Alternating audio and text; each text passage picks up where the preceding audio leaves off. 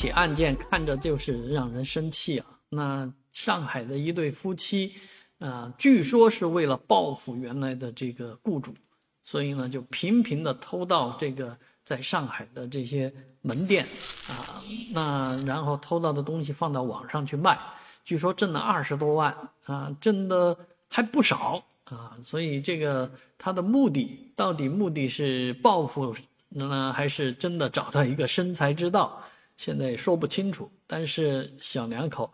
好好的工作不做啊，要去干偷盗的这样的事情，变成雌雄大盗啊，这确实是不应该啊，把自己的人生后半程给毁掉了啊！再做再生活再艰难啊，再不好过，也不要做小偷啊，不要挣不义之财呀。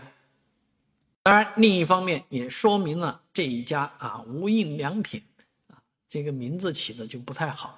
啊，虽然他说的是没有 logo 啊，我听着就总看着这个名字像无良心的感觉啊。但是确实卖的挺好的，无印良品店也开得多啊，卖的东西也卖得好。如果你卖的再便宜一点的话，那这个销售确实是很厉害的啊。所以有人打无印良品的主意也很正常。